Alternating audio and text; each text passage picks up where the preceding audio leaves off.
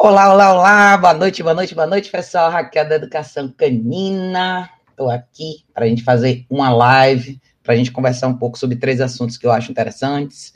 Quem for entrando, vamos dizendo, vocês estão conseguindo ver e ouvir direitinho. Eu quero só ajustar isso aqui para ver se eu consigo arrumar a orientação dessa câmera. Espero que esteja tudo bem aqui. Deixa eu ver aqui, deixa eu ver, deixa eu ver. Eu tinha visto como fazer isso, mas eu acho que não vai fazer muita diferença. Peraí.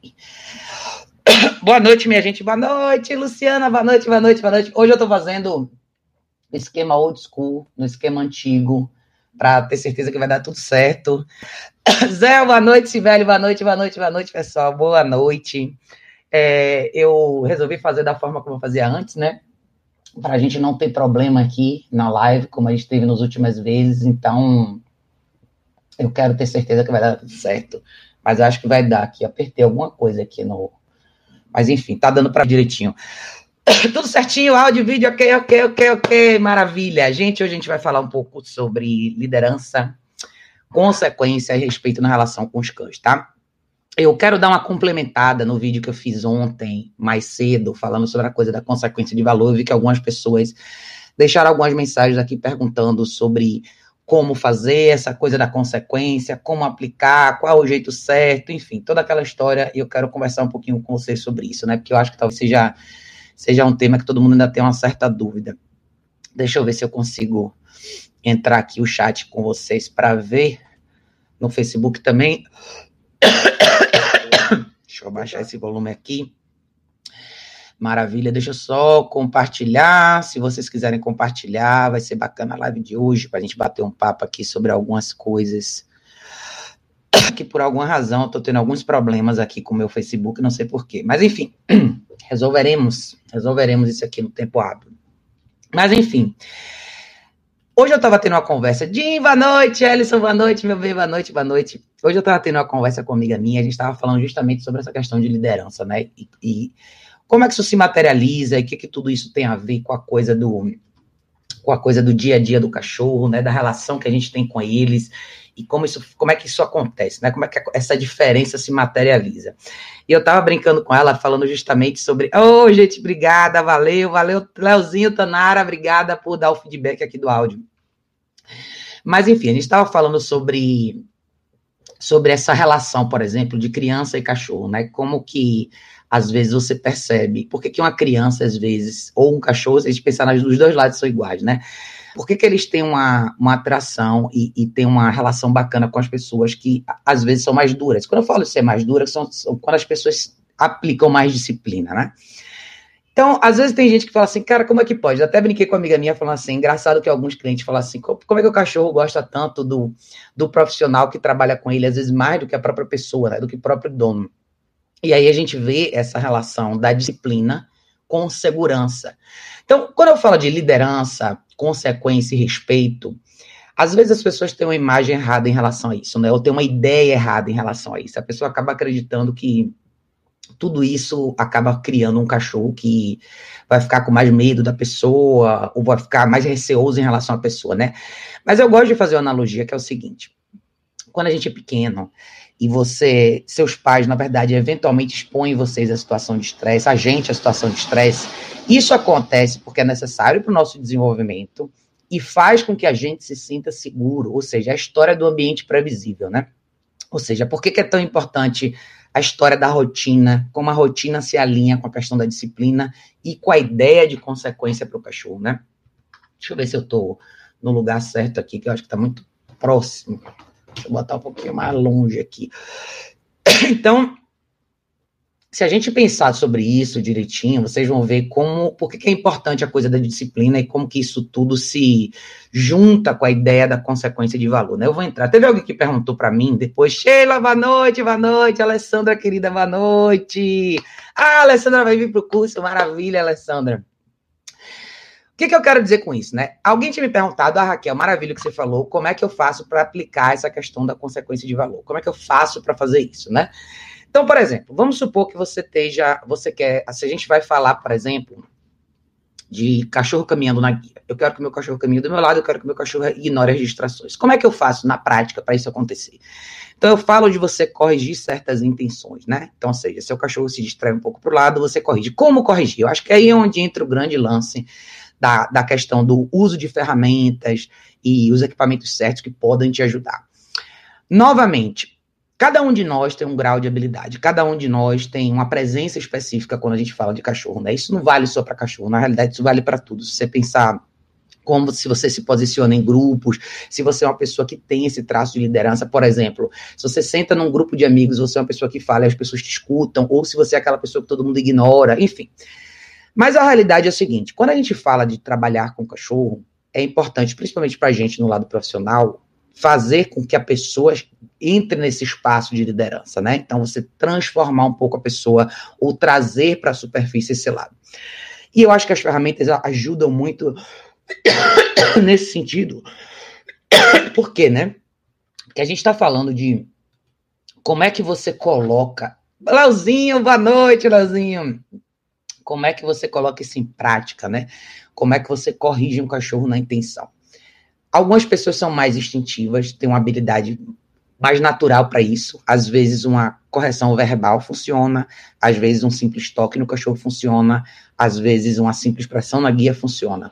Mas algumas pessoas não têm isso naturalmente e as ferramentas te ajudam a chegar nesse ponto, né? Então, por exemplo, quando eu falo de coleira eletrônica, quem vai vir no curso Alessandra vai vir, a gente vai falar bastante sobre isso, como você usar a coleira eletrônica a seu favor numa situação como essa. Então, você está caminhando com o seu cachorro e você quer que o seu cachorro se mantenha nessa posição específica.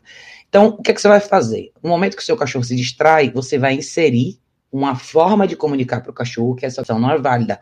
Por isso a coluna eletrônica é tão bacana. Ela tem 100 níveis de estímulo, você pode falar baixo e você pode falar mais alto. Então, nessa hora, você não está necessariamente falando alto, mas você está falando, opa, não, não quero que você olhe para lá. Então, a coleira eletrônica é para pessoas, especialmente para pessoas que não têm essa naturalidade, que não têm esse instinto natural de se impor. Você ajuda essa pessoa nesse sentido, né? Então é por isso que eu falo que talvez esse seja um dos equipamentos que ajude mais as pessoas que têm menos habilidade natural para isso. Então, você vai dar um sinal simples, não, e direcionar o cachorro de volta para o lugar. Lembrando que a coleira eletrônica não é uma ferramenta de direção. Então, a guia e a coleira vão servir para você reposicionar o cachorro no lugar que você quer.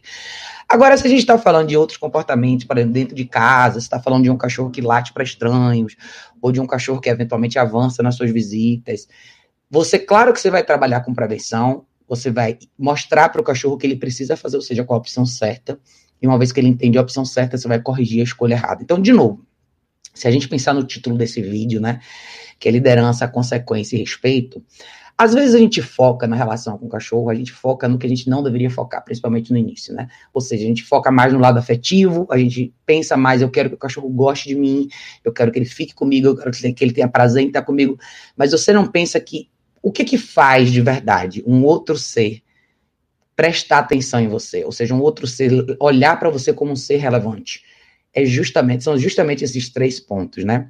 Liderança, consequência e respeito. Então, isso são talvez três pilares que vão construir essa relação sólida de amor que você realmente quer ter com seu cachorro. Ou seja, é você saber identificar que o amor, ou seja, essa, essa resposta que a gente quer, né? essa sensação que a gente quer ter com o cachorro, ela é uma consequência do que você constrói. Porque isso faz o cachorro se sentir seguro. E, e esse é o paralelo legal que eu quero falar com, da conversa que eu tive com essa amiga minha hoje. E ela tem uma netinha, ela estava conversando sobre a, a, a, forma como a menina está se desenvolvendo, né? E como é engraçado, por ela talvez ser a pessoa que disciplina mais a criança, como a criança gosta tanto dela. Porque existe uma sensação de segurança, ou seja, eu, por minha avó ser tão clara comigo e deixar tão claro o que eu posso e o que eu não posso fazer, se eu tiver com ela, eu tenho, eu, tenho mais segurança no resultado das situações que, eu, que ela vai me colocar. Versus uma pessoa que é mais frágil, só faz o que eu quero, como é que eu vou confiar nessa pessoa no dia que realmente uma situação de estresse acontecer? Então, eu acho que esse é um paralelo importante para a gente começar o vídeo de hoje, a gente pensar sobre isso, né? que é talvez até case com um pouco do que a gente falou no vídeo de ontem, que infelizmente ficou todo cortado por causa da questão da, da transmissão que não ficou tão legal, mas a ideia que a gente queria passar ontem é justamente essa, né? Como que essa parte da relação tem um peso maior, né? Em vez da gente colocar esse peso todo no lado afetivo, se você pensar em reestruturar a vida de um cachorro de verdade, inserir esses elementos, né? É fazer talvez a parte que muita gente não quer fazer da relação, quer estabelecer as regras, reforçar as regras, inserir as consequências na medida certa para o cachorro, faz toda a diferença. É isso que, de repente, é isso que cria, na verdade, esse elo um pouco mais forte, ou seja, de confiança mesmo. Acho que confiança talvez fosse a palavra que todo mundo deveria buscar mais. Eu quero que meu cachorro confie em mim. Eu não preciso que eles morra de amor por mim, porque essa, essa conexão, essa relação forte, esse amor que a gente descreve, vem dessa relação de confiança, que precisa de liderança, que precisa de consequência, né? Que precisa de, de respeito, né? Eu acho que isso é mais importante. Sheila disse: Boa noite, Raquel, sou novo no canal. Estou passando por muita dificuldade com meu filhote. Ele não consegue ficar em espaço restrito sem chorar e latir. Será que o problema é o espaço restrito? Já fiz acompanhamento com o adestrador da minha cidade, mas mesmo assim não deu certo. Sheila, que idade tem seu filhote? É importante quando a gente fala de filhote, a gente estabelecer. A gente está falando de quê? Dois meses, três meses. A gente está falando, às vezes tem pessoas que se referem ao cachorro até de oito meses como filho. Dois meses, tá? Dois meses é super pequenininho. É claro que é natural, eu sempre falo para todo mundo que criar filhotes é um trabalho duro, tá? Mais duro do que criar um cachorro adulto, porque você vai passar por todas essas fases de descoberta, de, de incerteza, aonde você tem que fazer muitas repetições e talvez passar pelo lado mais difícil. Com filhote de dois meses, lembre do que eu falei até agora, tá? Defina uma rotina específica para ele. Claro que um filhote de dois meses vai estar muito restrito pela idade, pelo tamanho e pela habilidade cognitiva que ele tem desse tamanho, nessa idade, né? Então, você, claro que vai ter que restringir o espaço dele quando ele não puder ser supervisionado. Ele vai chorar? Vai chorar. O que é que você não pode fazer? Você não pode ceder nem transformar esse momento de choro, de desespero do filhote, num momento onde você volta e acolhe ele. Então, o que, é que você tem que ter certeza? O filhote está num espaço seguro? Tá. Tem alguma coisa que pode machucar ele ali? Não. Tem um espaço confortável para ele ficar? Tem. Eu, se fosse você, já começaria com a ideia da caixa de transporte, tá? Filhotes gostam de espaços menores, eles precisam descansar, porque eles são facilmente estimuláveis. Então, um filhote de dois meses não vai conseguir ficar a noite inteira na caixa de transporte. Então, você teria que acordar algumas vezes. Ou você pode simplesmente ter a caixa de transporte aberta no ambiente dele, para ele ir lá e descansar. Claro, se for um filhote muito mais agitado, eu, eu, Raquel, fecho a porta. Eu gosto de manter a ideia da caixa de transporte já desde o início. Mesmo que eu tenha que acordar uma, duas, três vezes no meio da noite para deixar ele sair, fazer xixi beber água. Mas depende muito do que você está disposto a fazer, tá? Ele vai chorar? Vai. Mas a primeira vez ele vai chorar, a segunda também. O que, é que ele tem que entender? Lembre de como um cachorro cria associação, tá? Você não pode conversar com o cachorro como você conversa com a criança. Você não pode dialogar e explicar o que está acontecendo. O que você pode fazer é acontecer. Você tem que fazer, o famoso fazer acontecer, né? Quando você cria uma situação para um filhote. Infelizmente é uma situação de estresse? É, porque ele não sabe o que fazer ali. Mas ele só vai aprender o que fazer ali se a resposta por sempre a mesma. Então, quando a gente fala de consistência, é ele já saiu, já interagiu, já comeu, já bebeu água, já usou o banheiro, está na hora dele descansar, ele tem que ficar ali. Ele vai chorar? Vai, mas pratique mais isso ao longo do dia, né? Então, eu acho que talvez, eu não sei como é que. Eu não sei como é que tá. Ah, meu Deus, peraí, deu uma pausa aqui, porque o telefone apareceu uma mensagem aqui. É, eu acho que o que é importante a gente lembrar é consistência é o nome do jogo, tá? Durante o dia para o filhote é importante ele ter esses períodos sozinhos também. Eu acho que muita gente falha com o filhote porque a gente acaba associando estamos em casa, estamos presentes, vamos estar com o filhote. Não estamos em casa, vamos sair ou vamos dormir, não vamos estar com o filhote. Então, você tem que dividir um pouco o tempo e condicionando o seu filhote aos poucos a ficar sem você. Eu entendo a dinâmica do centro urbano, barulho, principalmente se você, se você morar em prédio, é, você não quer incomodar seus vizinhos. Mas o que você pode fazer é avisar para seus vizinhos: ó, oh, meu filhote chegou agora, ele é relativamente novo, vai acontecer um pouco de choro nos primeiros dias, mas a gente vai superar isso aqui. Ao longo do dia, dê oportunidade a ele de ficar sozinho no espacinho dele, tá? Então, a caixa de transporte ao longo do dia ajuda, porque ele pode tirar uma soneca de duas horas, você pode ter um períodozinho de duas horas que o filhote consegue segurar numa boa. E assim você vai indo, tá? Então, pense no. Pense assim, quando a gente fala desses momentos de, de choradeira, de coisa que o filhote late bastante, não pense em trabalhar esse momento quando você realmente precisa estar ausente, que é quando você vai dormir ou quando você vai sair. Pense em trabalhar esse momento quando você está presente. Porque essa regra vale para uma série de outras coisas. Vale inclusive para cachorro adulto que sofre de ansiedade de separação, que destrói a casa quando está sozinho. esses cachorros normalmente estão acostumados com a situação que é quando a pessoa está em casa, eles têm acesso à pessoa 100% do tempo. Então, quando a pessoa. Então, eles vivem dois extremos, que é ou eu tenho tudo que eu quero, ou eu não tenho nada do que eu quero. Então, ele nunca vive o meio termo, que é a, ele nunca pratica a ideia de existir num ambiente quando não necessariamente está todo mundo comigo, ou simplesmente estar num ambiente e não estar tá fisicamente com a pessoa, né? Então, as duas coisas valem. Se você for comprar caixa de transporte, já compre para o tamanho mais ou menos que ele vai ser quando ele ficar adulto. Não sei se vai acontecer, se você sabe a raça dele, se você tem uma noção do tamanho, mas já dê uma conversada com o seu veterinário para ter mais ou menos uma ideia, porque aí você já tem uma caixa de transporte mais para frente, tá? É... Alexandre, peraí, quem foi mais que disse? É, tem me perguntou qual o perfil de um bom adestrador. Na verdade, eu acho que assim, a definição depende muito de que categoria de trabalho você está pensando, tá? Porque quando a gente fala de adestramento, ele, é, essa palavra tem um significado diferente para muita gente, né? Tem, hoje em dia, eu acho que o que o mercado exige mais, né, é resolução de problema. Então, quando a gente fala de resolução de problema e adestramento, você tem que pensar o que dentro do processo de adestramento ou aprendizado se encaixa na resolução de problema. Para mim, um bom profissional tem que trabalhar na esfera de comportamento canino, porque essa é a demanda que o mercado tem hoje. Eu acho que, realisticamente falando, se a gente falar o público ele não procura, o público de forma geral não procura um profissional porque ele quer que o cachorro dele aprenda única e exclusivamente obediência. E essa margem é muito pequena do mercado. Eu acho que as pessoas procuram um profissional porque elas precisam de um problema resolvido.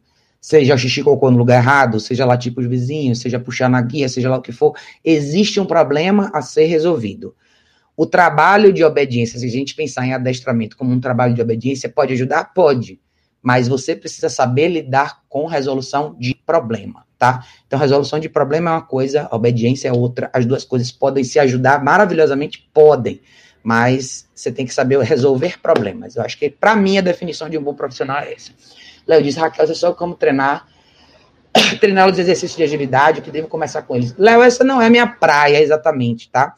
Mas se você pensar na esfera da ideia do que seria exercício de agilidade, você está falando de desafiar o cachorro em subir e descer de coisas diferentes, passar em cima de coisas, embaixo de coisas. Então, é você criar micro obstáculos, que são alguns desafios, que é até um exercício legal para cachorros medrosos, é um exercício bacana para você criar confiança.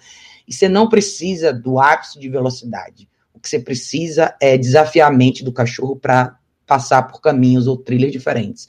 Então, você pode, por exemplo, pegar um banquinho duas perninhas que tem um buraco embaixo. Ensinar o cachorro a passar por baixo, ensinar o cachorro a passar por cima. Andar, o cachorro sobe, desce, e assim vai. Coisas pequenas, entendeu? Pense em obstáculos de caminho e coisas que o cachorro tem que fazer para ser desafiado naquela situação. Sempre trabalhando com a guia, sempre orientando e tendo bastante cuidado, tá?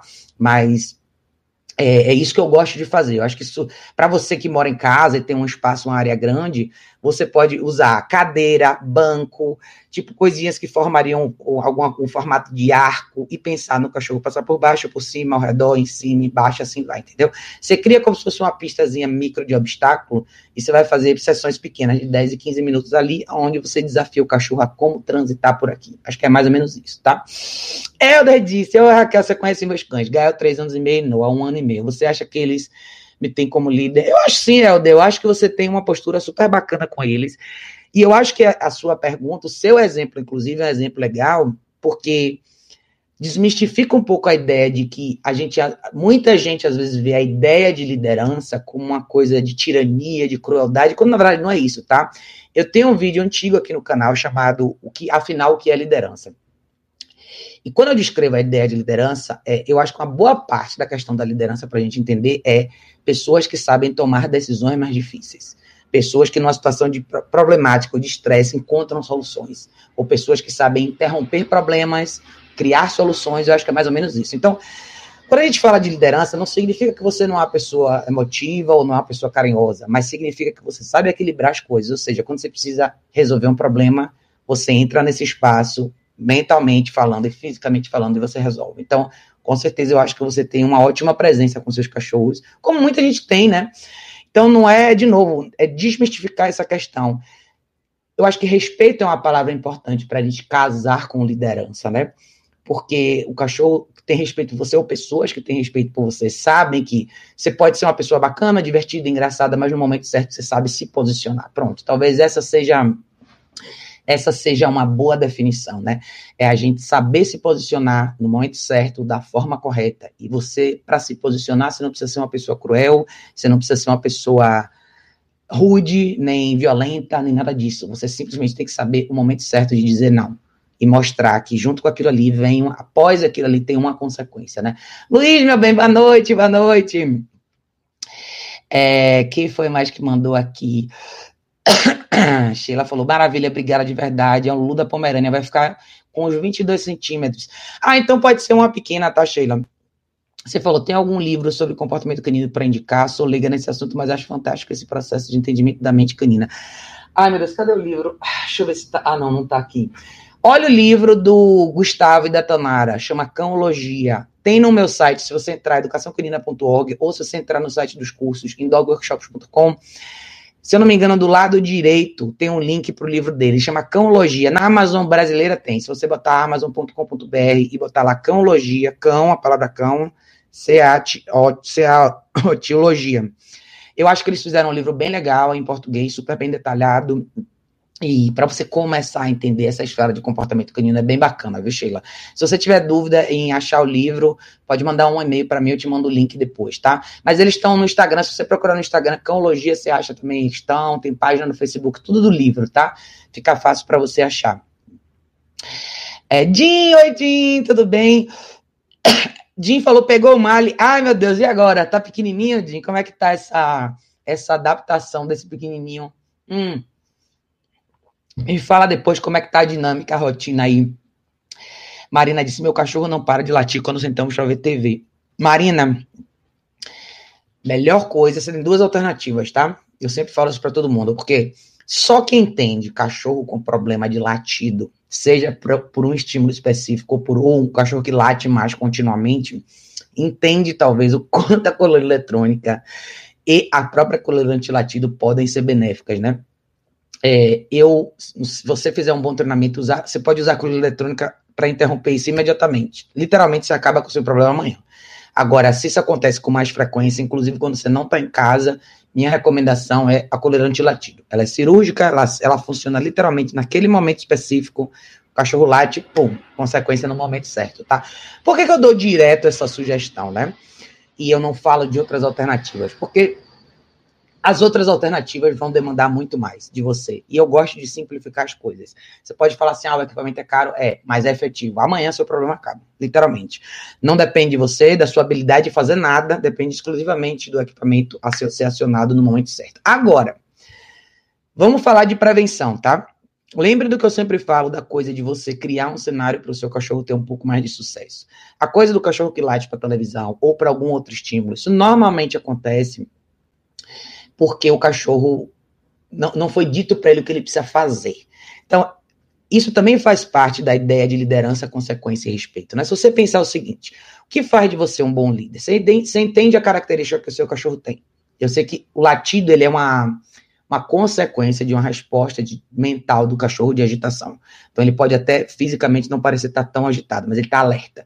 Como é que você desliga o alerta do cachorro? Você para o cachorro. Você pratica exercício de duração. Eu falo bastante do exercício do place aqui, porque eu acho que é importante as pessoas entenderem qual é o fruto, o grande fruto desse exercício, né? É você colocar um cachorro para parar, deitar, ficar na mesma posição durante um período longo. Isso é muito difícil para um cachorro agitado fazer. Então você tem que praticar isso todo dia. Lembrando que não pratique isso só no momento que você quer o bom resultado. Pratique isso todo dia, mesmo quando você não precisa que o cachorro fique ali. E eu acho que talvez essa seja a dificuldade que algumas pessoas têm de entender por que, que eu tenho que praticar isso com tanta frequência se eu não preciso que meu cachorro fique parado o tempo inteiro. Mas o fruto a gente só colhe do que a gente pratica todo dia. Então, se você fizer isso todos os dias, meia hora, 40 minutos, uma hora e for subindo, eventualmente você chega a duas horas, você tem um cachorro que começa a ter essa resposta naturalmente. Isso tem impacto direto na resposta mental do cachorro. O cachorro costuma parar.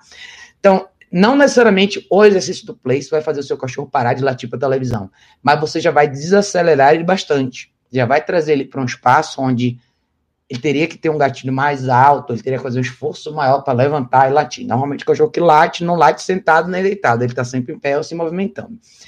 Eu gosto de fazer as duas coisas junto. Ou seja, trabalhar o place e usar a coleira eletrônica para quê? Para inserir a consequência por quebrar o place. Então você tem a coleira eletrônica que desencadeia o exercício, ajuda na parte de direção e ela também ajuda na limitação do exercício. Ou seja, saiu do lugar antes da hora, não, correção, volta para o lugar, tá? Ou então, tô no place, a televisão ligada, levantei para latir, não, correção, deita de novo, tá? Da forma mais fácil e mais simples de você resolver um problema como esse. Léo disse: liderança traz respeito, confiança segurança para o campo. Com certeza, Léo. Eu acho que se todo mundo focasse mais na questão do respeito, todo mundo teria o que todo mundo realmente quer, que é essa relação de confiança, onde o cachorro realmente conta com você, né? Eu acho que eu uso muito esse argumento para para falar com todo mundo sobre essa coisa da reatividade dos cães na, na rua, né? Como isso muitas vezes reflete a falta de confiança do cachorro em você. Ou seja, quando ele não se sente seguro, que você pode transitar com ele na rua de uma maneira onde você controla o que vai acontecer com ele. Você coloca ele literalmente dentro dessa bolha de segurança do seu lado e você garante que nada de errado vai acontecer com ele ali. Então, essa parte é super bacana, é super importante. E isso faz com que o cachorro literalmente comece a diminuir essas reações, porque ele entende que antes dele pensar em reagir mal para alguém ou sair da posição, ou fugir da situação, ele sabe que você vai resolver. Talvez esse seja o coração. É a coisa do respeito que traz de verdade essa segurança para o cachorro, que ele sabe, cara, não preciso, preciso fazer nada, minha mãe vai resolver. Ou não preciso fazer nada, meu pai vai resolver, né? Essa parte é importante. É... me diz quais seus cursos presencial, online, previsão para começar. É, Temi, dá uma olhada no site indogworkshops.com, vou pôr o link aqui para você ver. Lá tem todas as informações dos cursos, né? Eu vou deixar o link aqui no chat para vocês. E aí, por enquanto, os cursos são presenciais, tá? Eu tô eu tô montando, na verdade, um curso online que provavelmente deve sair espero que ainda esse semestre, tá? Mas eu acho que a diferença do curso presencial é que você pode vir com o cachorro, você pode fazer as coisas na prática, enfim. As pessoas têm processos de aprendizado diferentes, né? Mas eu estou montando o curso online. Provavelmente até antes de agosto deve estar pronto, espero eu. E aí eu anuncio aqui para vocês, eu pôr no site do Indog tudo certinho, tá? É. Elison disse: 22 pessoas assistindo e só 4 likes. Bora curtir, galerinha. Bora curtir, gente. Bora curtir. Aqui no Facebook. Vamos lá. Se vocês gostam da informação, vamos curtir, que ajuda com certeza a gente propagar essa mensagem para mais gente. Jim disse: fui tentar fazer ele subir um degrau com a comida, não foi. Mas aí eu, eu balancei o paninho, aí ele foi. Jim, é isso mesmo, ele é pequenininho, então vai devagarzinho, tá? Vai inserindo essas vai inserindo esses obstáculos mini, esses mini desafios, né? É legal você trabalhar com o filhote nessa fase do medo, né? Que é onde o filhote é incerto em relação a um monte de coisa. Então, quanto mais você inserir coisas novas, criar boas associações, melhor, né?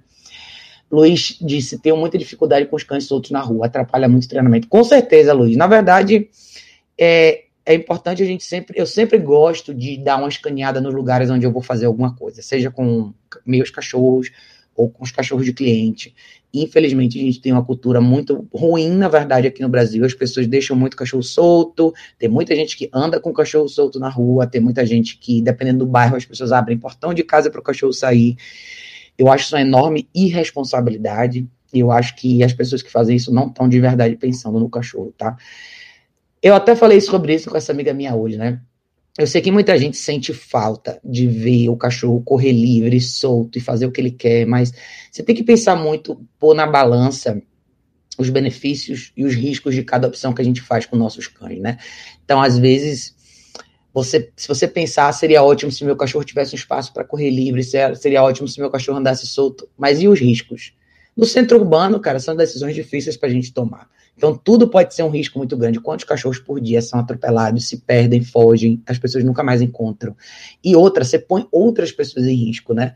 Pense que você está andando na rua e tem gente que fala assim: ah, meu cachorro é bonzinho.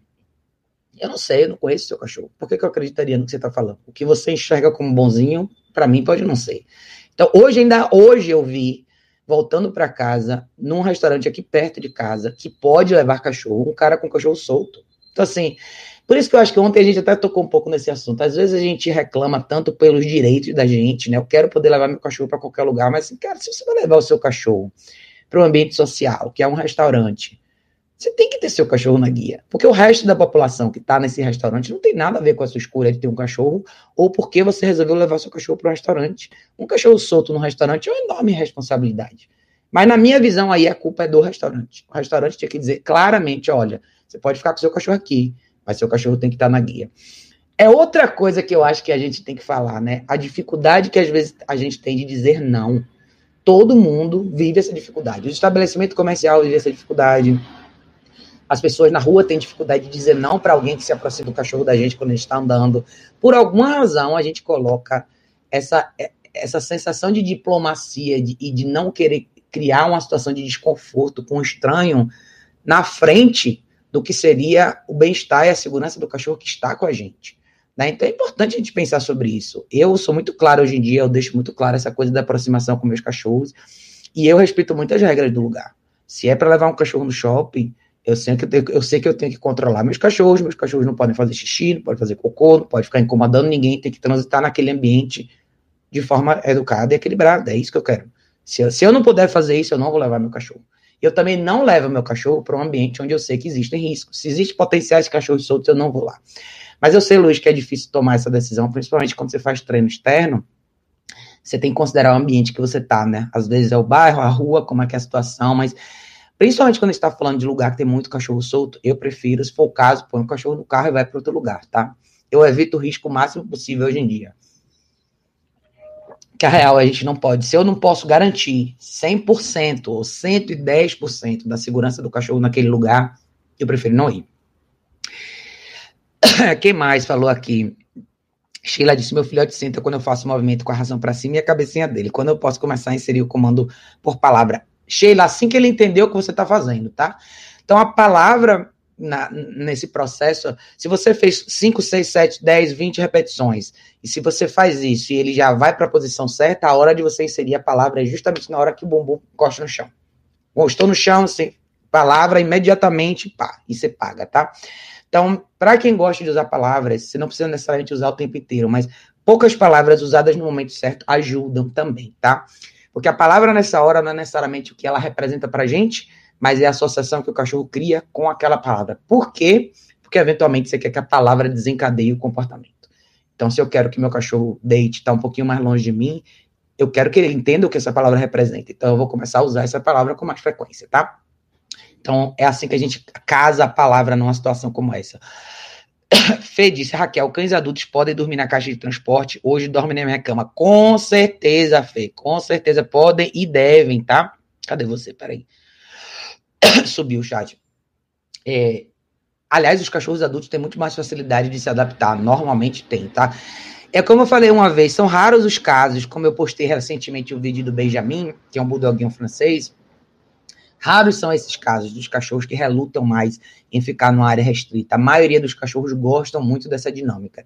Então, é, de novo, a ideia de usar a caixa de transporte, vocês têm que pensar no todos os dias, não só no dia que você vai precisar deixar ele lá. Todos os dias, alguns períodos ao longo do dia e dormir à noite. Alimentação só na caixa de transporte e fazer muitas e muitas e muitas repetições, tá? Criar o um ambiente, permitir que o cachorro relaxe. Eu acho que uma das coisas mais bacanas de você usar a caixa de transporte no dia a dia é justamente você pensar em o que você está de verdade proporcionando para o cachorro. Muita gente pensa na caixa de transporte só como restrição, como um lugar pequeno onde o cachorro não pode fazer nada, ou seja, acaba projetando uma coisa meio negativa para a ideia da caixa de transporte, quando na realidade, se a gente avaliasse o benefício, né? Qual que é o benefício? Eu estou proporcionando para o cachorro um quarto só para ele. Eu estou proporcionando para o cachorro um momento de descanso. Eu estou proporcionando para o cachorro uma pausa do engajamento. Eu estou proporcionando para o cachorro um momento onde ele vai descansar e ninguém vai incomodar ele. Se todo mundo pensasse assim, a associação que o cachorro criasse com a caixa de, que o cachorro, associação que o cachorro eventualmente cria com a caixa de transporte seria absolutamente infinitamente melhor. Então, tem a nossa influência, né? Como a gente vê o equipamento, seja ele qual for que a gente está usando no cachorro, quando a gente vai colocar isso tudo na prática, né? Quanto melhor você vê, melhor vai ser para o seu cachorro também, né? Existe sim a ideia do cachorro fazer essa leitura, né? Em relação a como a gente se sente, o que a gente faz. Então, é importante você. Isso também faz parte da nossa liderança, né? Ter, passar esse grau de segurança. Eu tenho certeza que essa é a melhor escolha para você. Eu tenho certeza que isso vai te beneficiar. E eu tenho certeza que vai fazer bem para você no final. Então, isso já é meio caminho dado, né? É, Alexandre, Alexandre, boa noite, Alexandre, boa noite. É, qual que foi a sua pergunta, Alexandre? Eu não sei se você deixou aqui mais cedo. Peraí. Ah, Alexandre, ah, você falou. Ah, tá, tá aqui a sua pergunta. Você falou, Raquel, tem um dogo argentino de oito meses, muito teimosa. Não posso mais sair com outros cachorros, que ela não para de latir até eu voltar. Você acha, o que, que você acha que pode ser? Você está dizendo que você não pode sair com ela. Não, você não pode sair sem ela se, se, você sair com seus outros cachorros, ela fica em casa latindo, é isso? Eu acho que é isso que você quis dizer. Se for isso, Alexandre, na verdade é o seguinte: primeiro, tá? Sua cachorra é muito nova, mas assim, muito nova mesmo para ter uma reação como essa, é, para ter esse grau de domínio e controle sobre você. Um cachorro de oito meses, para mim, é muito jovem. Esse cachorro não deve ter liberdade sem supervisão. E você já tem uma. Seu cachorro já tem uma idade suficiente, um tempo suficiente com você para ele aprender a ser corrigido, tá? De novo, no meu, se fosse meu cachorro, o que você pode fazer que acabaria com o seu problema é restringe o espaço dela quando você sair e coleira antilatido. Ela vai agir sozinha por você, tá? Essa é uma situação similar com a situação de como, por exemplo, muita gente passa, que é o cachorro late quando você está fora de casa. Ou seja, você não está presente para aplicar uma consequência de valor. Então, não existe outra forma de você interromper um ciclo negativo sem uma consequência de valor. Se você não está presente, você tem que ter um equipamento que haja por você. E aí nem é a coleira eletrônica em si, porque ela precisa de você, mas é a coleira antilatido. Quem usa coleira eletrônica pode tentar recriar esse cenário, como eu faço em algumas situações, por exemplo, põe uma câmera, você se afasta, a coleira eletrônica tem bastante alcance, tem 800 metros para você ficar distante, e você pode corrigir a distância. Agora, se é contínuo, você quer garantir que não vai acontecer nunca mais, de repente você vai estar longe, a coleira antilatido resolve isso com bastante facilidade, tá? Muita gente, tá, gente, tem um certo preconceito em relação à coleira antilatido, quando na verdade não deveria ter. Essa é uma ferramenta excelente. Eu, eu recomendo três marcas. Eu vou até colocar no, no vou colocar para vocês aqui um link que eu postei no meu site há um tempo atrás, explicando as marcas dessas coleiras para vocês mas é só vocês entrarem, quem tiver dúvida de como procurar essas informações, vocês podem entrar no meu site, na, no clicar na lupinha ali, colocar o termo que vocês quiserem, que como tem é um site muito grande, tem muita coisa que aparece ali, que não vai aparecer na primeira página, mas está ali. Eu vou botar aqui para vocês o link. Tô botando os links aqui no, no chat do YouTube, tá? Gente que tá no Facebook, se vocês quiserem, depois vocês entram no replay do Facebook, vocês vão achar. Quem mais que tinha me dito aqui? A Jorge. Jorge. Ah, Jim falou, Raquel, fala um pouco de como ser o líder de um filhote de malha para guarda e faro, mas sem reprimir muito baixar ou baixar demais o cão. Na verdade, não é a questão da liderança, Jim, ela não está restrita a nenhuma raça, tá? Agora, principalmente quando você está falando de um cachorro que você quer que trabalhe, que tem um que tem um propósito diferente, ou seja, um cachorro de trabalho, você depende muito do perfil do cachorro que você tem, tá? Então, quem faz esse trabalho vai poder te explicar isso melhor, que não sou eu que faço, mas quem faz esse trabalho vai te dizer: um cachorro que tem um bom perfil para faro e proteção é um cachorro que não é inseguro. Então você tem que acompanhar ele nos próximos meses e ver como esse cachorro responde. Não significa que você não pode corrigir, mas o cachorro inseguro, ele vai ter menos habilidade de enfrentar um grau de estresse maior, uma situação diferente. Por exemplo, eu quero que o meu cachorro, por exemplo, tem cachorro de faro que trabalha, por exemplo, para localizar, não, não acho que vai ser seu caso, mas tem que localizar celular dentro de prisão, por exemplo. Um cachorro desse tem que ter um, um alto grau de tolerância para estresse, porque ele vai entrar num ambiente barulhento, hostil, complicado. Se a gente pensar em esferas menores, se você quiser o cachorro que localize outras coisas, por exemplo, tudo vai depender do lugar.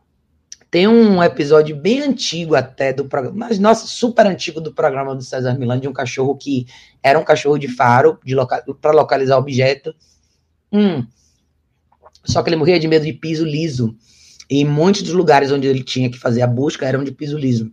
Então, você tem que condicionar o cachorro a estar bem em piso liso. E muito desse processo tem a ver com você expor o cachorro e fazer o cachorro passar por esse momento de estresse, entendeu? Então vai depender muito do que você quer. No lado de proteção, existem cachorros com ótima personalidade, que são super sociáveis, mas que são treinados pro lado de proteção também. Mas eu, de novo, não é meu, minha praia de expertise, eu não faço esse trabalho. Então, acho que tem que perguntar, tem uma conversa mais detalhada com alguém que faz o trabalho de proteção e faz o trabalho de faro. Mas eu acho que tem muito a ver com características individuais de cada cachorro, independente da raça, tá? Jorge disse: perfil de um bom profissional de adestramento. O cliente me apresenta um comportamento a ser corrigido, é nisso que eu foco. Se o cliente quiser mais além, é complemento.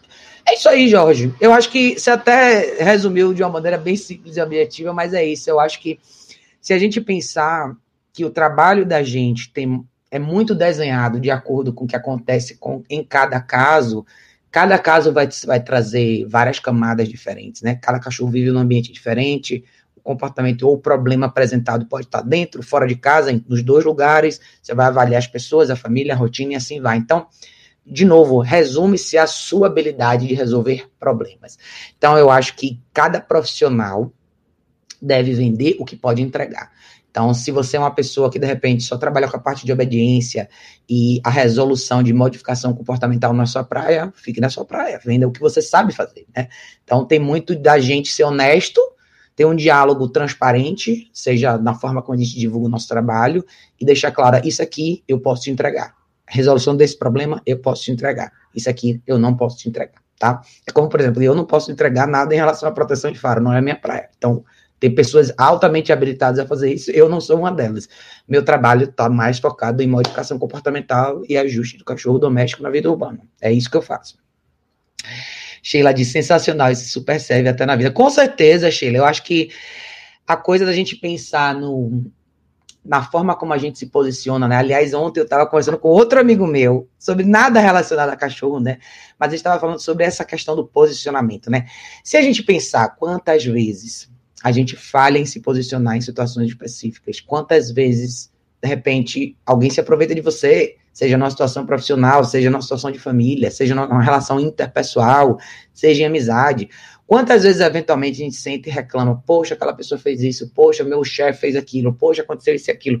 Mas será que a gente, a nossa parcela de responsabilidade não está justamente na, na ausência de limitação, na ausência de restrição? Ou seja, por que é tão difícil para a gente dizer não? No dia a dia, no contexto social, profissional, familiar, interpessoal, né?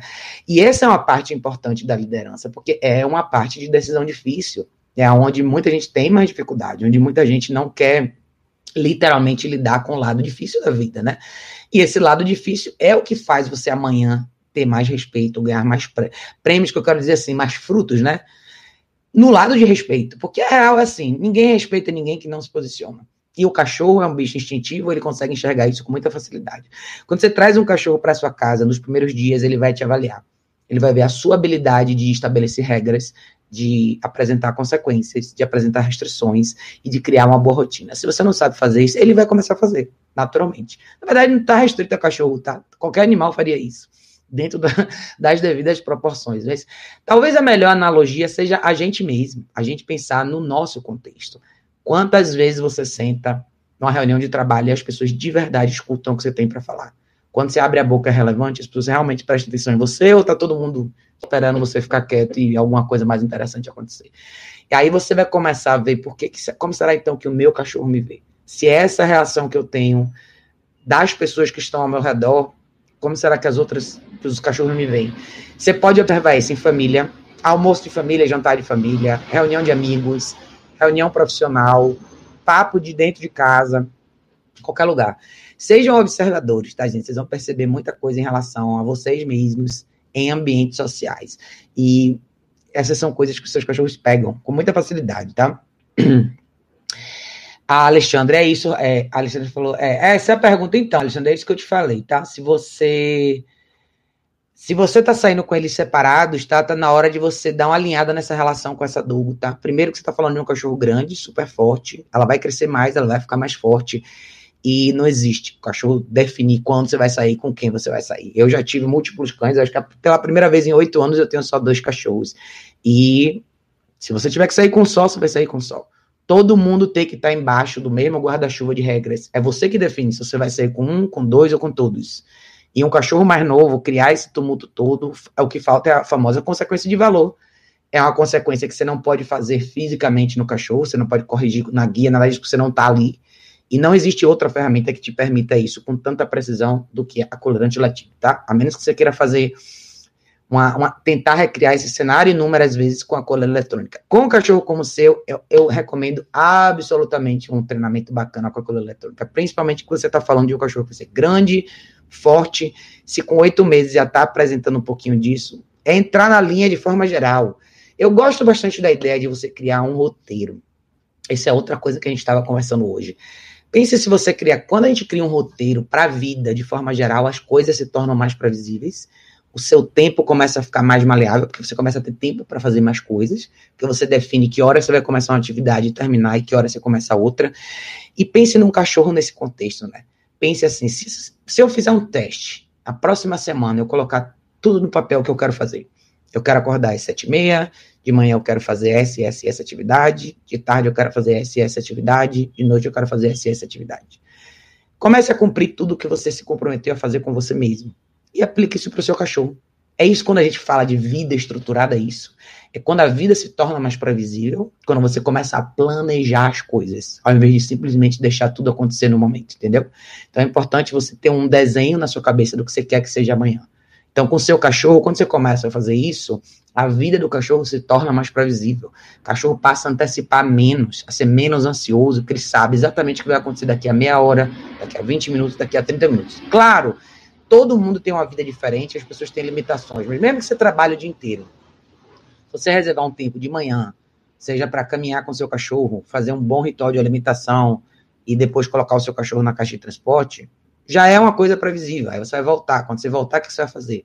Libera o cachorro, leva o cachorro para fazer xixi, cocô, caminha, alimenta, faz um treino à noite. Imagine se tudo isso acontecesse regularmente, todos os dias. Não precisa ser não, no ponteiro do relógio, mas mais ou menos naquela esfera de tempo. Como o seu cachorro vai reagir? Não vai ser bem mais previsível? Então é isso que é a famosa vida estruturada. Então, por exemplo, quando a gente fala de caminhada estruturada, pense na mesma ideia, né? É um roteiro para caminhada. Meu cachorro espera, eu boto a guia, boto a coleira, ele senta, eu abro a porta, ele relaxa, eu saio com ele, eu desço o elevador, eu chego lá embaixo, eu vou dar, sei lá, tô dando um exemplo, tá? Mas eu vou dar uma quadra para ele fazer xixi, para ele fazer cocô, ou ver na segunda quadra se ele precisa se aliviar. Depois a gente vai andar por mais tanto tempo, sem parar, sem se distrair, sem fazer isso. Depois a gente vai fazer. É isso, entendeu? Estrutura nada mais é do que planejamento, tá? Planejamento e pré, gera previsibilidade. É isso que reduz ansiedade, é isso que reduz reatividade, é isso que traz uma coisa mais. É isso que traz a famosa calma e tranquilidade para o cachorro, que ele sabe o que vai acontecer. Dentro do processo de, de caminhada estruturada ou vida estruturada, quando a gente fala de planejamento, para tudo ser previsível, você precisa antecipar a, os resultados. Então, como é que você pode garantir que o seu cachorro não vai latir para alguém se você tiver a oportunidade de inserir uma consequência prévia na intenção de latir? Então, de novo, eu, vocês sabem que eu sou fã da cola eletrônica, ela ajuda demais nesse sentido. Eu sei quando vai acontecer, eu sei o olhar, eu interrompo e continuo andando. Eu continuo calma, continuo tranquila, minha mente continua igual, meu movimento corporal continua igual, acabou. Quando, quando isso começa a acontecer com mais frequência, o que acontece? O cachorro entende o quê? A consequência faz parte dessa vida estruturada. Toda vez que eu falho, esse, essa sensação surge. Como é que eu faço para desligar essa sensação? Eu mudo de atitude. É isso, entendeu, gente? É... Sheila falou, ah, caixa de transporte. Isso, Sheila, dá uma olhadinha na marca Varicana. Vou te botar, deixa eu botar até o link aqui para você ver, da marca que eu gosto, tá? Nesse link aqui você vai encontrar a marca da caixa de transporte que eu acho legal, que é a marca da Variquem, não se encontra na base, nessas lojas aí. É, é, eu gosto porque é uma marca super durável. Eu tenho a caixa do Zico aqui, que eu comprei quando ele era pequenininho. Então, até hoje a caixa dele tá aqui vai durar mais do que a vida do seu próprio cachorro, tá? Super durável, vale muito a pena. uh, Jim falou, Raquel, o que você acha daqueles treinadores que utilizam punição positiva como borrifador de água para dar medo no cachorro? Acho que é muito ruim, pois imagina você faz isso com o dogo argentino, filhote. Aí ele cresce, vem um jardineiro borrifando água nas plantas e por medo o cão entra automaticamente no mecanismo de luta ou fuga. Já pensou se ele vai para luta? Jim, na verdade, assim, A coisa do borrifador de água, eu não gosto pelo seguinte. Porque é a mesma ideia, é, é uma ideia similar com a coisa do borrifador de, de citronela que as pessoas usam, né?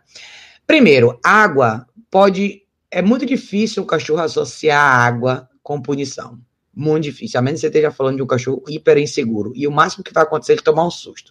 Você não está aplicando uma consequência de valor, você está irritando o cachorro, tá?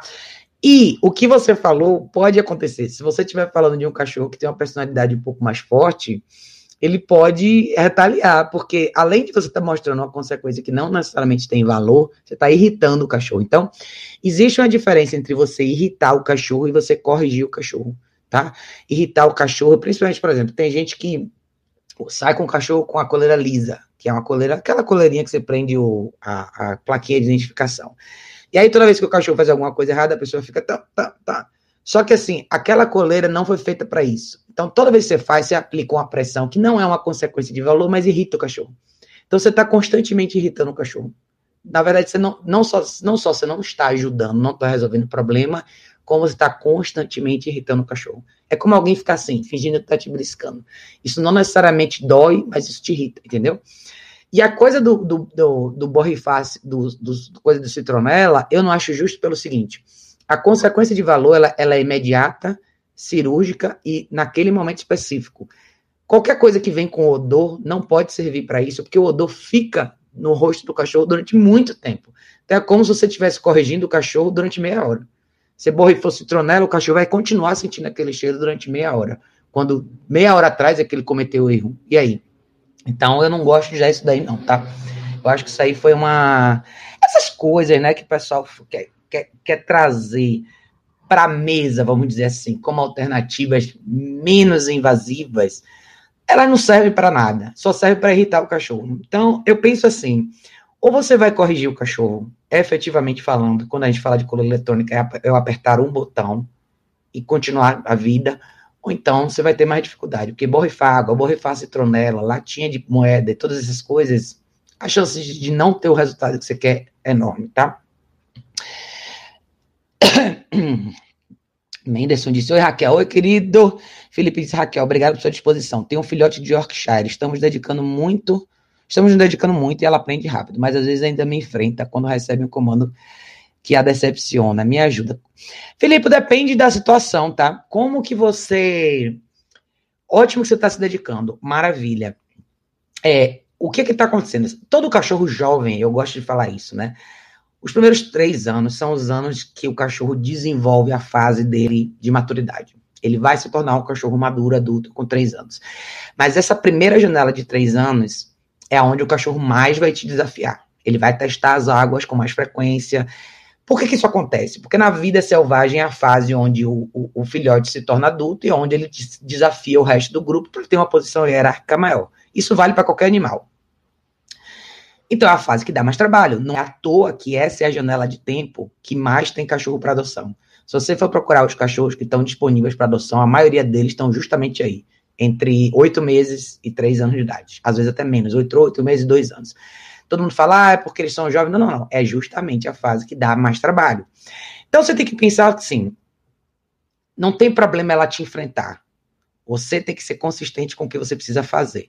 E veja se você está fazendo as coisas de uma maneira que que tão clara o suficiente para ela. Ou seja, é fácil às vezes a gente querer dar liberdade muito cedo, né?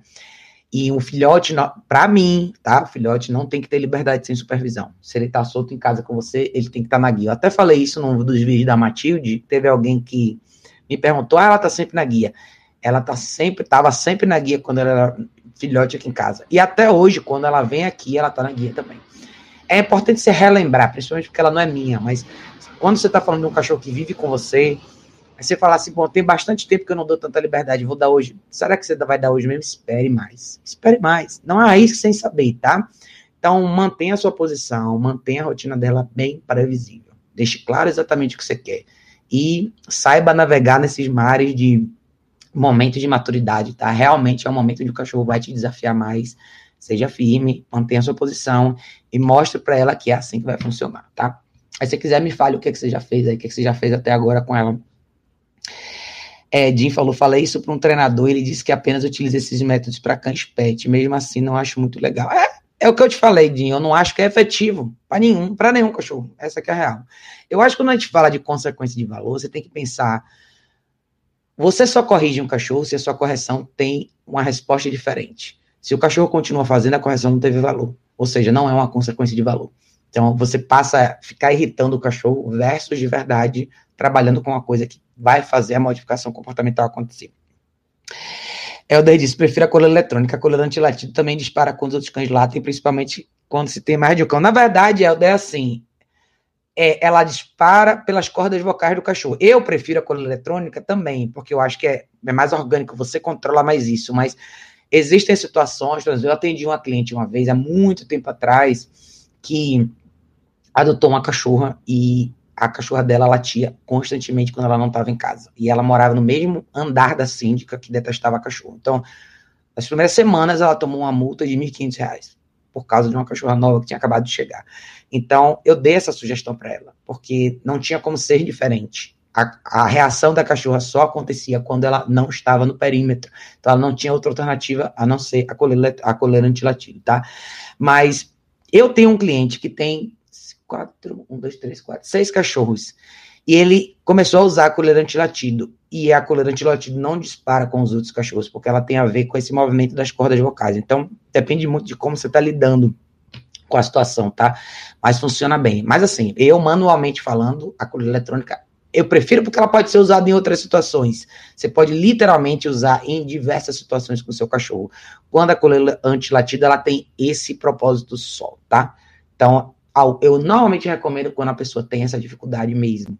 Dou o cachorro sozinho em casa, depois, sei lá, de meia hora que você saiu, aí o cachorro começa a gritar, né? Então é onde você realmente tem que parar.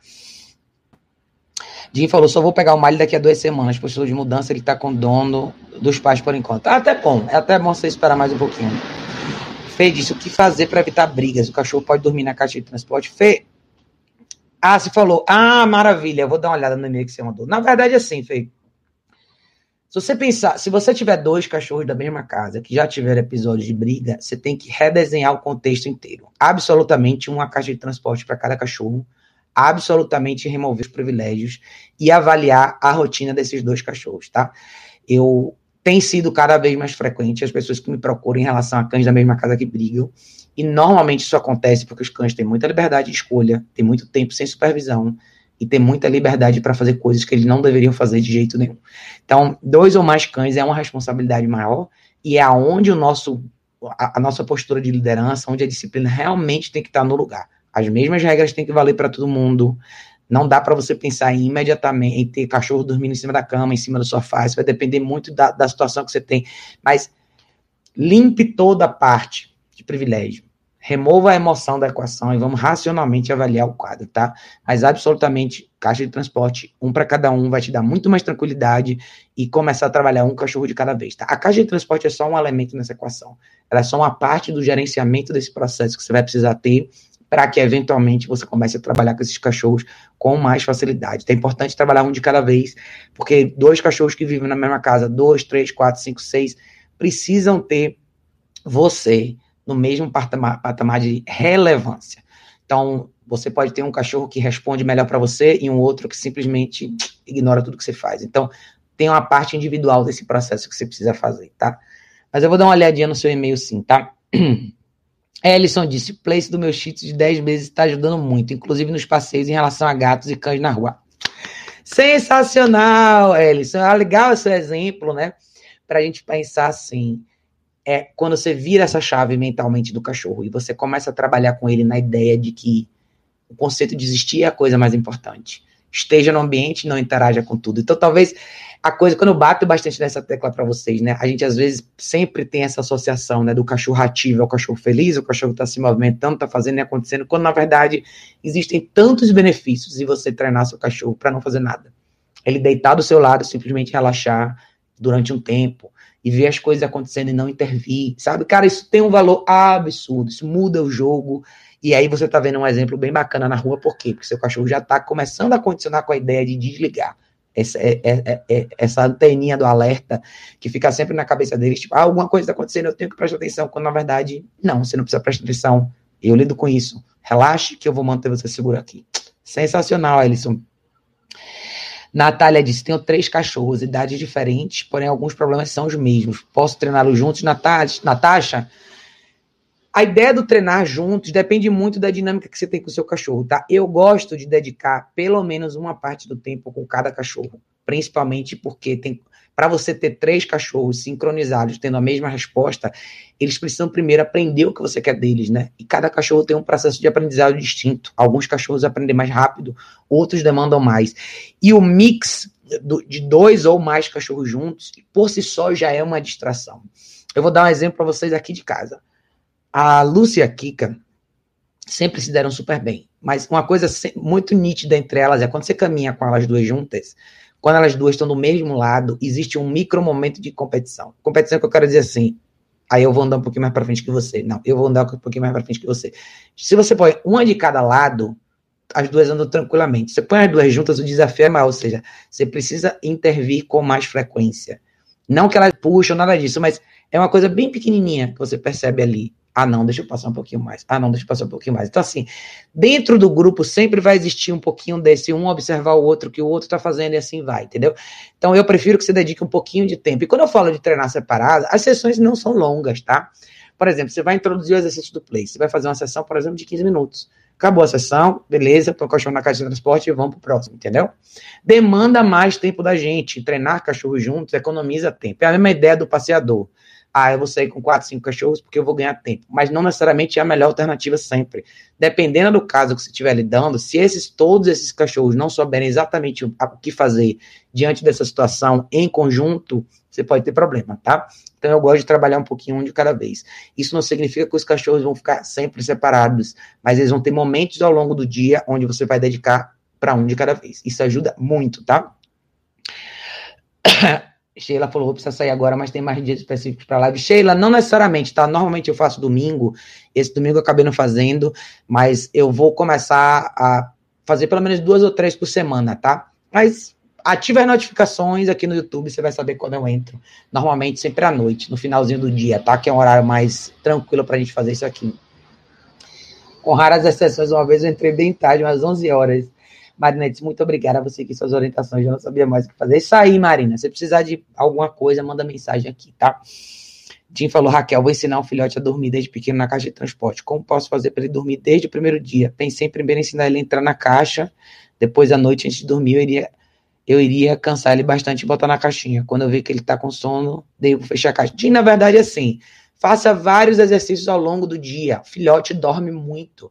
Filhote dorme 17 horas por dia em blocos diferentes, né? Então, dê a oportunidade de descansar lá. Você não necessariamente precisa esperar ele dormir para fechar a porta. Na verdade, eu não gosto dessa ideia de você de você sabotar a visão do cachorro. Eu quero que ele veja a porta fechando. Eu, eu faço bastante a coisa do abrir, fechar a porta, abrir, fechar a porta. Eu quero que ele relaxe com a ideia de abrir, fechar a porta, tá? O que você vai ter que fazer é acordar algumas vezes durante a noite, porque o filhote não vai conseguir segurar oito horas o xixi. Então você vai ter que dar vários, alguns intervalos para ele no início, tá? Mas absolutamente comece desde o primeiro dia. Faça todas as refeições dele na caixa de transporte, desde o dia 1. Isso ajuda muito. Pegue o potinho, pote a comida, põe lá no fundo da caixa, põe lá dentro, fecha a porta e deixa ele comer. Aí depois que ele terminar de comer, abre a porta, tira a comida e assim vai, tá? É, cadê quem mais? Onde é que estamos? Cadê, gente? Nossa, eu tava tão atrasado no chat, cadê? Tanta gente hoje, eu acho que porque tava dando tanto problema nas últimas lives que eu acho que eu não tava nem conseguindo dar conta do chat. Hum. Meu Deus, cadê? Não, o Jorge tava conversando com, com o Luiz. Hum. O Jorge falou: quanto aos cães soltos nas ruas, você deve se tornar o protetor do seu aluno. Coloca ele atrás de você, abra, abra um dos braços, mão espalmada, tronco e repreenda com a computação. Então é isso aí, Jorge, defender o seu grupo, tá?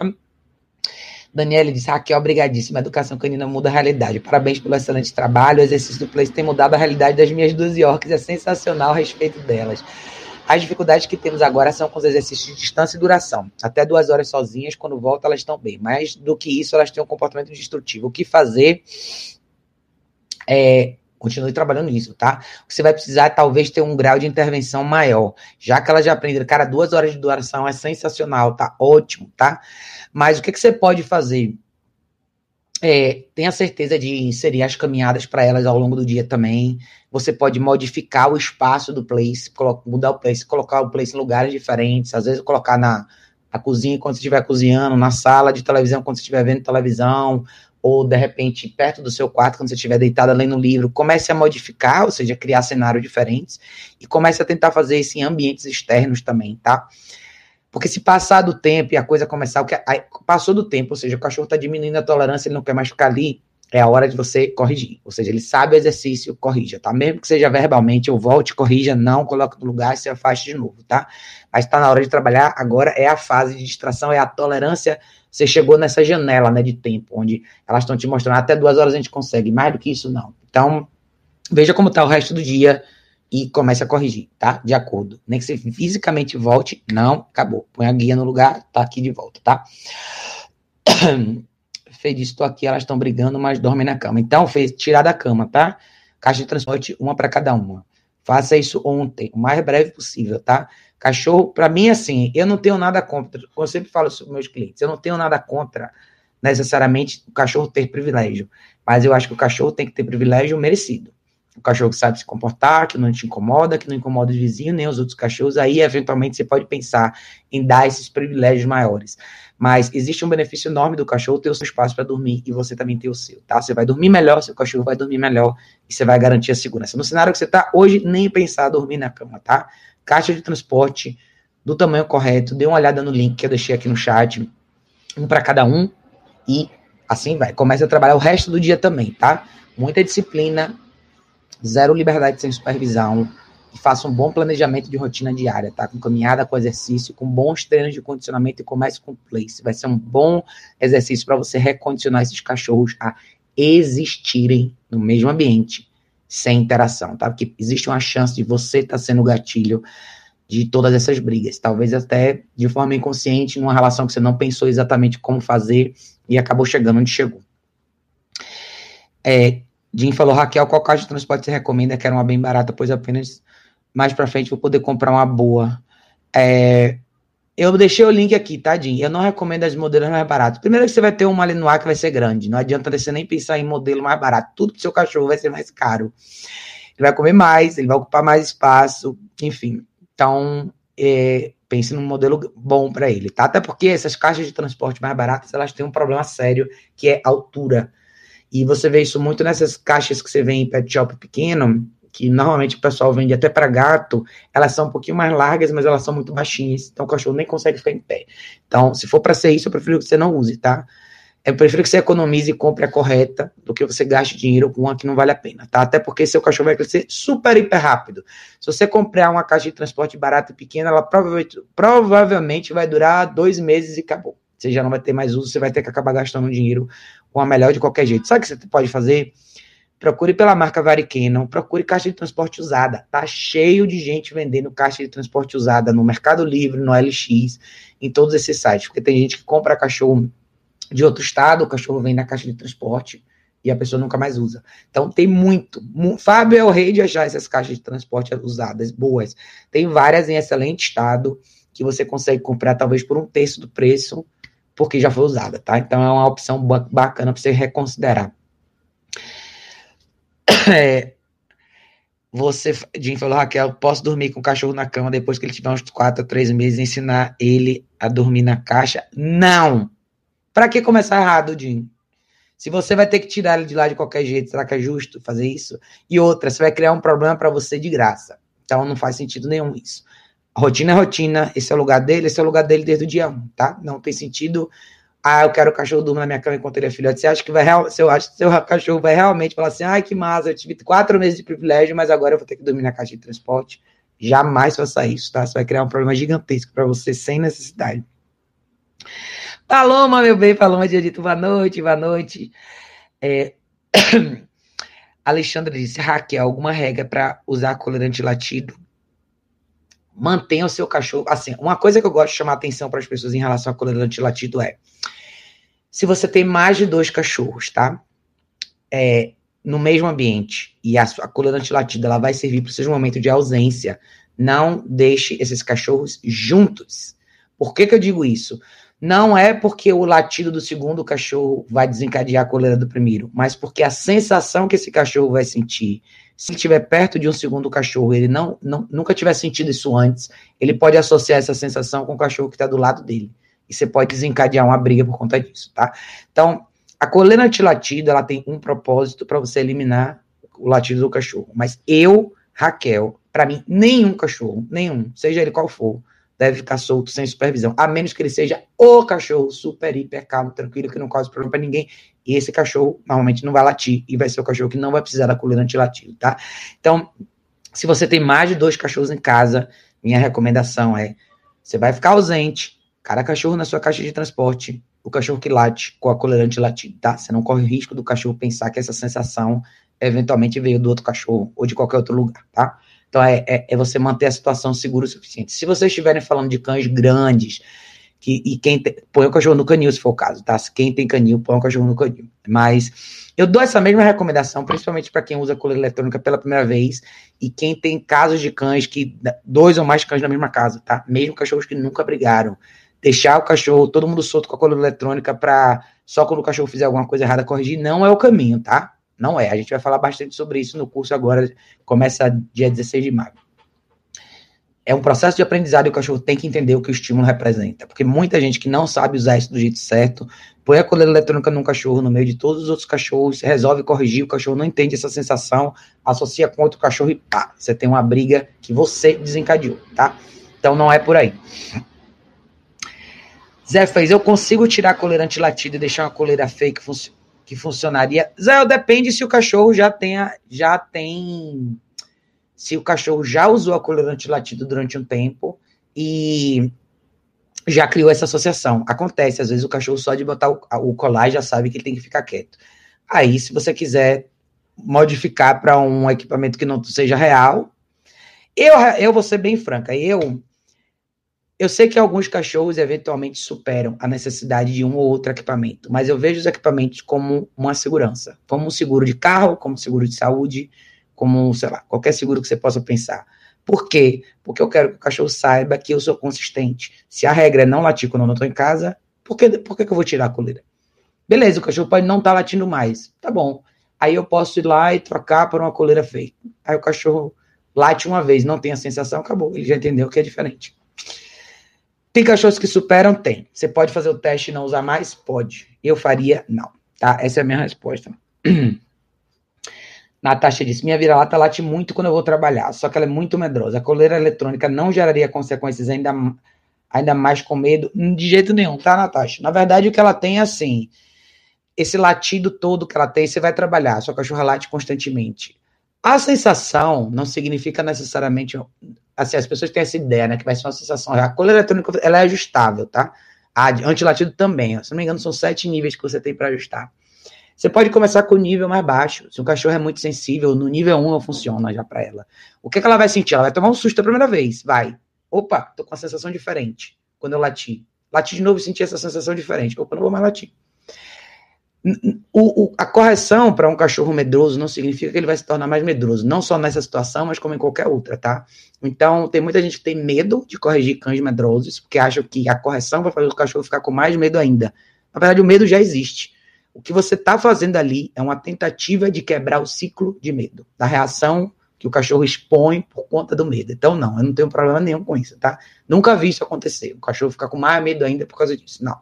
Então ela é insegura, ela fica incerta, talvez seja super apegada a você, quando você sai, ela faz esse escândalo todo, porque não nada quebrou esse ciclo.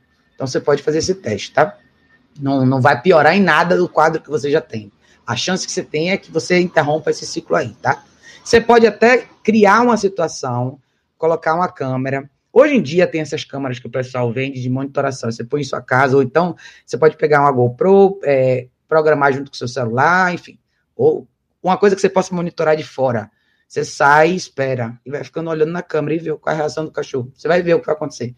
Pode ser que o cachorro, opa, tome um susto, grite, tá, acabou, é só isso. Às vezes, as, às vezes o cachorro faz um som e a gente imagina que tudo é dor. E não necessariamente é. Tem muito cachorro que vocaliza para qualquer coisa. Então, às vezes, qualquer coisinha o cachorro faz, ah, dá um grito, entendeu? Às vezes é só a reação, às vezes é o susto, não importa. O que você precisa é quebrar o ciclo, tá? Mas não, não, nunca vi nenhum cachorro medroso ficar mais medroso ainda se foi aplicada uma consequência justa e correta no momento certo, tá? Jim falou, também vi um treino em que o cão mordia a mão do adestrador sem agressão nenhuma, apenas porque estava na fase de morder sem maldade. Era um pitbull, e o treinador pegava uma garrafa cheia de pedra e balançava. O cão morria de medo, parava de morder e saía correndo para trás do sofá. Mas Raquel, esse malho é bem seguro, não posso deixá-lo solto na casa para ajudar na sua sensibilização. Tipo, eu já pretendo preparar uma pista de filhotes, onde o cão possa passar por diversos obstáculos. Ó, a coisa da, da latinha de moeda de barulho, ela é engraçado isso, né? Que as pessoas não têm uma resistência em relação a isso, mas qual que é o problema? Ela é não regulável, ou seja, qualquer sacudidinha você vai ter o mesmo barulho. E para muitos cachorros isso pode ser demais, para alguns pode ser de menos. Então, nesse caso aí, o cachorro morreu de medo e saiu correndo. É necessariamente ruim? Não, mas eu também não sei até onde isso vai funcionar a longo prazo, entendeu? Por isso que eu gosto tanto da coluna eletrônica, por ela ser regulável. Eu posso, eu posso trabalhar de 0 a 100. De 1 um a 100, na verdade, né? Não, você não pode deixar o seu cachorro solto em casa, tá? treinamento não começa assim. Você está começando, você está fazendo um caminho inverso. Ele é filhote, ele tem que estar tá na guia com você no início. Compra uma guia de filhote mais fininha, uma coleirinha e comece a andar. Seu cachorro não vai saber o que fazer dentro de casa. Lembre, o seu dentro de casa para você tudo natural. Aqui é a sala, o banheiro, cozinha, a lavanderia. Seu cachorro não sabe disso. Evite erros, tá? Trabalhe com prevenção. Ter ele solto na casa ou ter ele na guia não faz diferença. Faz diferença só que você vai evitar problemas. E ele, ele criar uma associação e conhecer a sua casa, ele não precisa estar solto para isso. Pelo contrário, ele precisa que você mostre o que é cada ambiente, já comece a apresentar as restrições, o que ele pode e o que ele não pode fazer. Lembre que você está falando de um mal no ar, tá? Quanto mais prevenção, melhor. Não crie um problema para você mesmo. É, Nascimento disse: Boa noite, Raquel. Tudo bem? Teria uma dica para unir duas fêmeas de quatro meses, elas se davam bem, só que de repente elas estão brigando sempre que solto. São duas filhotes de pitbull. Ota, Otacílio, querido. Ah, não, são duas pessoas diferentes. Ah, não, é a mesma pessoa, tá. Quatro meses é muito cedo para essas cachorras já terem brigado, tá? Então, assim, todo mundo. Eu não quero que você caia no momento onde você queira passar de. As duas cachorras brigam sempre para as duas cachorras estão soltas se dando super bem. Não é assim que funciona, tá? Quando a gente fala de dois cachorros que têm histórico de briga, principalmente dessa raça aí, ou raças mais poderosas, que têm um poder de estrago maior, um passo de cada vez. O objetivo aqui é, eu sempre falo isso para todo mundo que tem dois cães da mesma casa que brigam, tá? O objetivo não tem que ser eu quero que os meus cachorros vivam bem juntos. O objetivo tem que ser eu quero que os meus cachorros não briguem mais. Ou seja, eu não tenho expectativa que vão, elas vão ser melhores amigas. A minha expectativa é que elas aprendam a se respeitar dentro de um contexto bem organizado. Então, não existe as duas soltas agora, uma de cada vez, caixa de transporte na rotina, e vamos treinar uma cachorra de cada vez, tá? Você vai ter que lidar com todos esses gatilhos individuais de cada uma.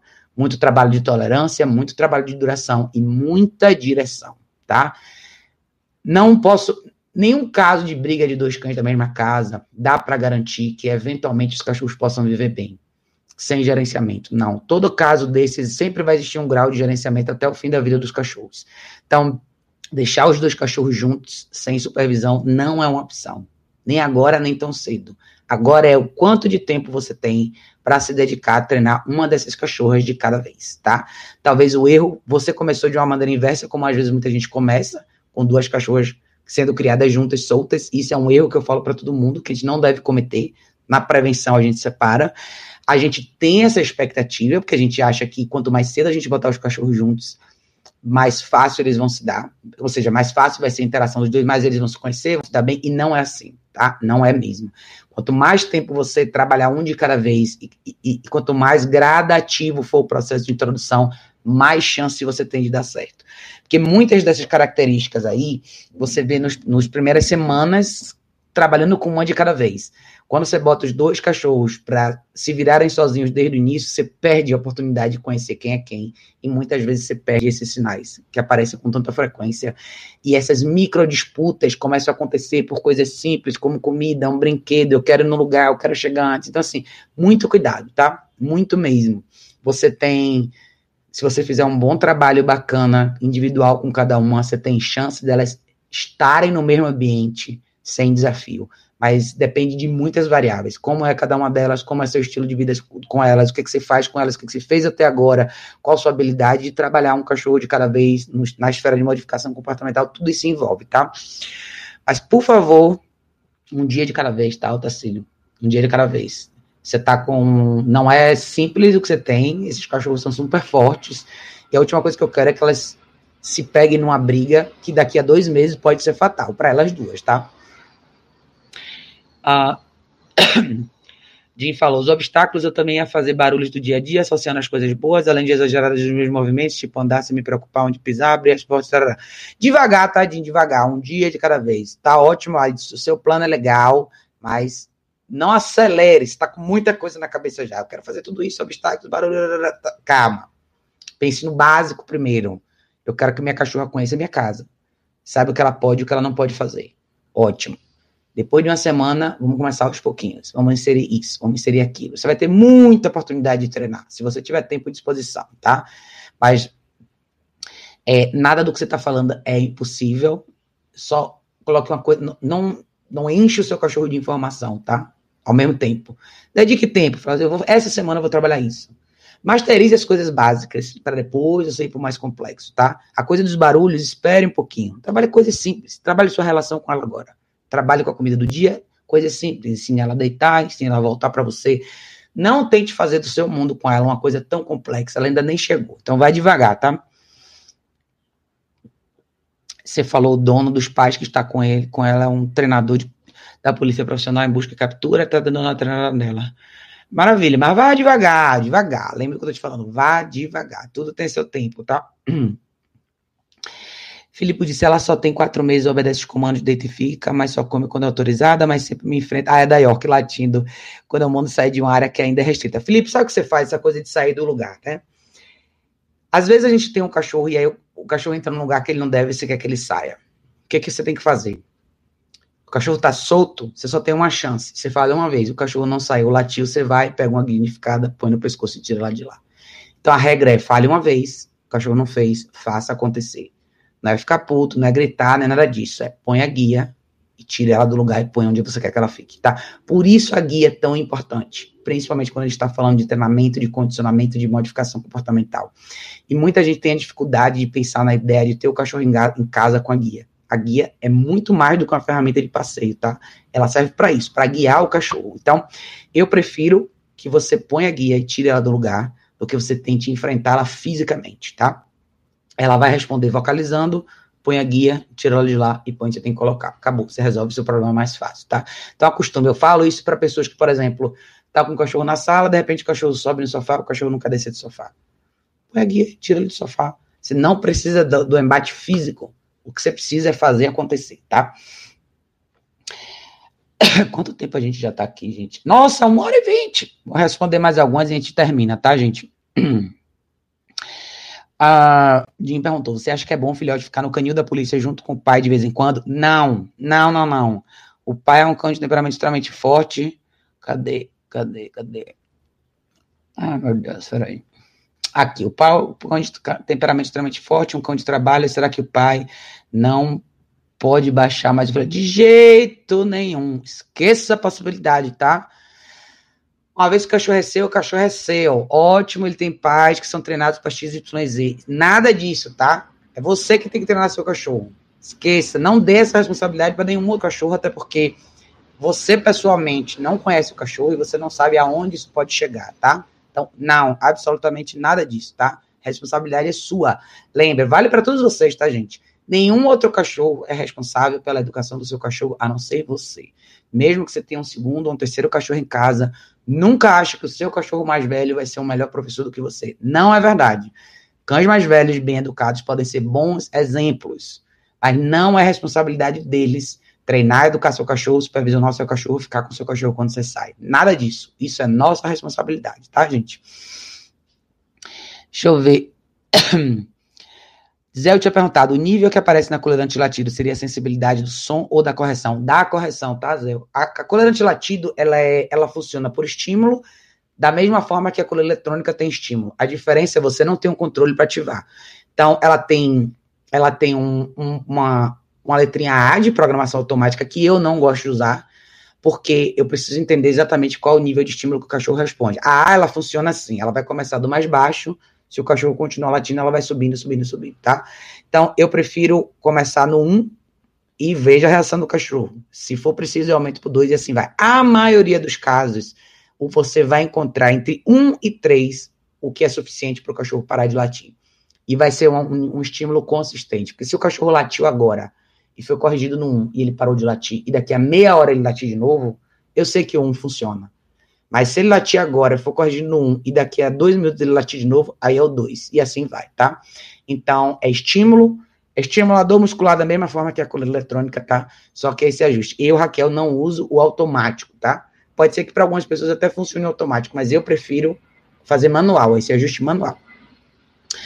É... Natália diz, Raquel, você tá arrasando comigo, tô fazendo tudo errado. Aluguei uma casa maior porque achava que os dogs estavam sem espaço. Vamos que vamos, nos desafios. A Natasha, normal, todo mundo erra, não se preocupe, tá? Pode ter certeza que eu um dia já errei e erro sempre, várias pessoas erram. Então, o legal de ter esse diálogo é a gente lembrar que é importante de conversar sobre o assunto, né? Às vezes uma visão de fora vai trazer um pouco mais de clareza para o que você está fazendo e vai te facilitar. Então, é, não se preocupe em errar, não. Errar faz parte, todo mundo erra, tá? A ideia é a gente entender aonde a gente está errando e, e, melhorar todo dia. Nas, é, Otacílio disse: obrigada por responder as duas fêmeas de quatro meses, elas são irmãs de ninhada, estavam juntas desde sempre. De repente, ah, na, oh, oh, oh, isso, isso aí é normal, tá, Otacílio? Até escrevi sobre isso um tempo atrás no site falando sobre o problema de você criar dois cães da mesma ninhada. Na verdade, eu vejo esse problema em criar dois filhotes juntos. Eu nunca acho que é uma boa opção você pegar dois filhotes ao mesmo tempo, a menos que você tenha tempo dobrado para dedicar um, uma, um tempo para cada, cada cachorro, tá? Pode ser problemático. Muitos desses casos dão muitos problemas, então começa do zero, de verdade, como se cada um tivesse chegado hoje e trabalha com um de cada vez, tá? Gente, eu vou encerrar por aqui, porque a gente já está quase em uma hora e meia. Quero de novo agradecer a todos vocês que vêm por aqui. Se não deu tempo para responder para todos vocês, fiquem à vontade para deixar nos comentários aqui. Eu vou tentar fazer uma live na quarta-feira de noite, mais ou menos nesse mesmo horário, se der tudo certo. Então, vocês podem deixar perguntas aqui no YouTube, no Facebook, no Instagram, e aí a gente vai tocando daqui, tá bom, pessoal? Mas obrigada mais uma vez para todo mundo que participou. Um beijo enorme para vocês e a gente se vê em breve. Próximo vídeo. Cadê o botão? Cadê o botão?